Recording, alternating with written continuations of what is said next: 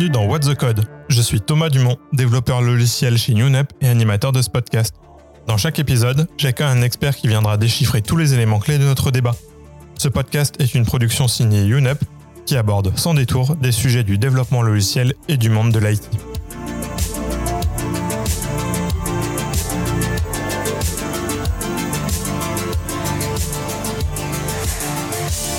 Aujourd'hui, une pensée à tous nos amis agilistes qui se sont déjà retrouvés avec des tâches mal définies ou mal finies.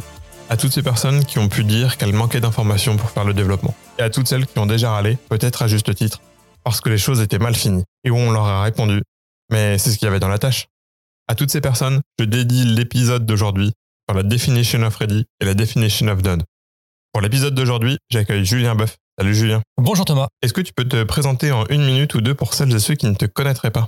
Alors avec plaisir Thomas, donc je suis euh, Julien, je suis euh, product owner, euh, j'ai le plaisir de travailler maintenant depuis trois ans pour UNUP. J'ai une quinzaine d'années d'expérience en assistance à maîtrise d'ouvrage. J'ai commencé par des postes divers et variés de recetteur, PMO, analyste fonctionnel, chef de projet, proxy product owner et product owner, donc dans des environnements plutôt orientés agiles.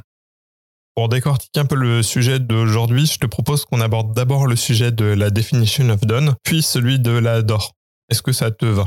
Bah, c'est une euh, très bonne structure, Thomas. On va pouvoir euh, commencer par la DOD alors. Et du coup, est-ce que tu peux nous donner ta rapide définition de la DOD Alors, la Definition of Done, hein, son acronyme, euh, la DOD, comme on l'a dit à plusieurs reprises, de manière simple, on peut dire que littéralement, c'est la définition du travail qui est fini, qui est donc terminé.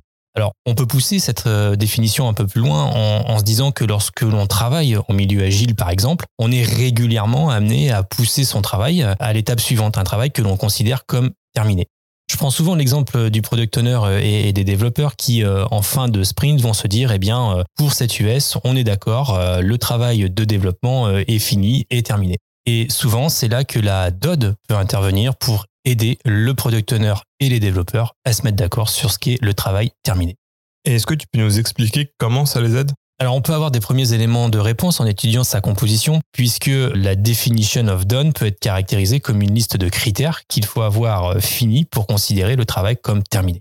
Alors on peut citer plusieurs exemples de ces critères-là. Le premier critère, c'est de se dire, eh bien, les tests unitaires ont été réalisés, ils couvrent 70% ou 80% euh, du code, que le code euh, ait été relu par différents développeurs, que la documentation soit à jour, si cette US mérite une documentation technique par exemple, et puis peut-être aussi que l'équipe se soit déjà projetée sur la démo pour cette US en se disant eh bien quels sont les cas que l'on va pouvoir démontrer par rapport à cette US et quelles sont les données que l'on va utiliser. Attention Thomas, bien sûr, rien n'est gravé dans, le marbre. Hein. Il peut exister plusieurs autres critères en fonction euh, du projet et du contexte de l'entreprise. Et puis je pense qu'il est important de rajouter un point qui me paraît essentiel. Il se peut que pour une US donnée, un critère précis ne soit pas forcément pertinent. On peut prendre l'exemple d'une US qui n'aurait pas besoin forcément de documentation. Bien sûr, dans ce cas-là, il ne faut pas freiner l'US, elle doit poursuivre son chemin euh, en, en, démo. Ce que je veux dire par là, c'est que la definition of done doit être une invitation à la réflexion pour l'équipe, mais pas un frein bête et méchant à l'évolution de la user story. Est-ce que tu peux nous expliquer comment on l'a créé? Est-ce qu'il y a des modèles qui sont déjà préfaits sur Internet ou est-ce que c'est un truc qu'on fait tous ensemble ou est-ce que c'est juste les PO qui s'en chargent? Comment on l'a créé exactement cette euh, DOD? Alors effectivement, on peut trouver euh, plusieurs modèles sur euh, Internet. Moi, je me base souvent sur deux retours d'expérience. Le premier, eh bien l'équipe peut se poser la question mais qu'est-ce qui se fait chez mes petits voisins? Elle peut repartir d'une DOD avec des critères déjà existants.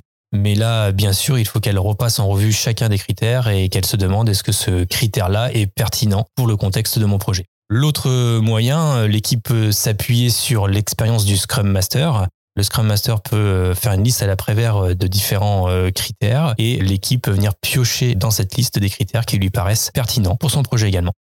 Et quand est-ce qu'on la met en place? En termes de timing, il n'y a pas de règle précise. En général, la DOD se met en place euh, avant le premier sprint euh, planning, mais j'ai déjà croisé des équipes qui ont mis en place euh, la DOD en cours de route, tout simplement parce que voilà, elles n'y avaient pas pensé au début, elles n'ont pas pris le temps ou elles n'en ressentaient pas le besoin. Mais en tout cas, rien n'empêche l'équipe de mettre en place une DOD en cours de projet si elle en ressent le besoin. Mais par exemple, si on se rend compte en cours de sprint qu'elle ne nous convient pas, on peut la faire évoluer au milieu du sprint? Alors ça c'est une très bonne question Thomas. La DOD n'évolue jamais en cours de sprint. Par contre, euh, dans la vie du projet, la DOD n'a pas vocation à rester euh, figée. Si à un moment donné, l'équipe se dit, eh bien, il faut rajouter un critère à la DOD parce que ça nous permettrait, eh de contourner une difficulté, il faut qu'elle le fasse. Mais en général, elle ne le fait pas pendant le sprint, elle le fait avant le début du sprint. La DOD est à l'image de l'apprentissage de l'équipe, donc elle évolue avec la maturité de l'équipe.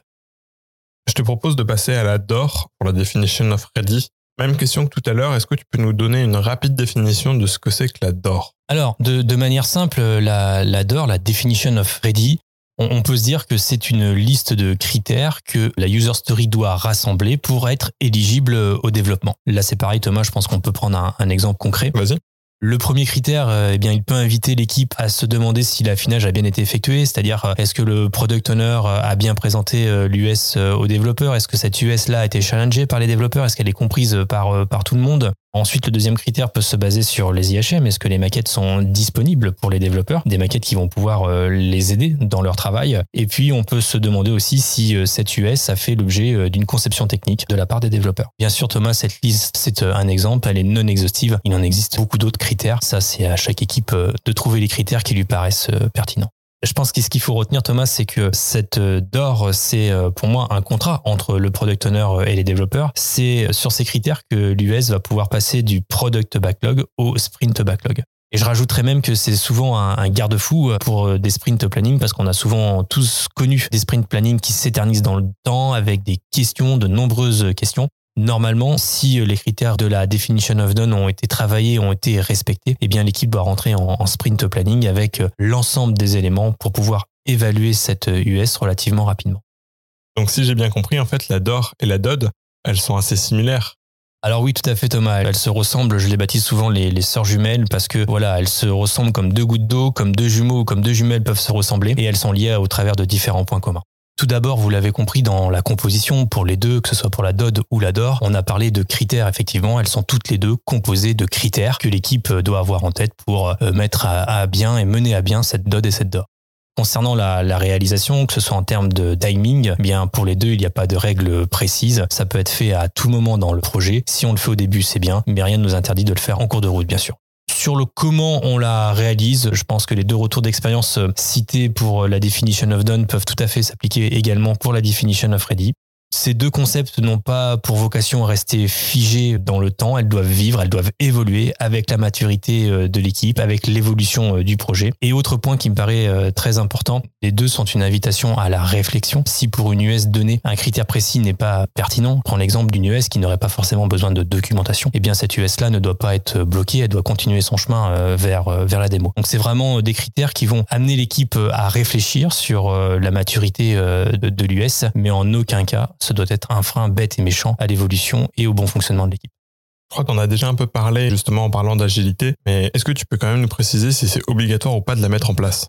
Alors obligatoire euh, non parce que voilà sur le terrain j'ai vu des équipes qui fonctionnaient très bien sans Dod et, sans DOR. Maintenant je pense que voilà si euh, l'équipe a des difficultés euh, au quotidien, notamment pour se mettre d'accord sur ce qu'est les US terminés ou les US qui sont prêtes à partir en développement, eh bien moi j'encouragerais cette équipe à essayer. Si ça lui apporte une plus-value, eh bien qu'elle continue et puis dans le cas contraire elle est libre d'arrêter si elle en ressent le besoin.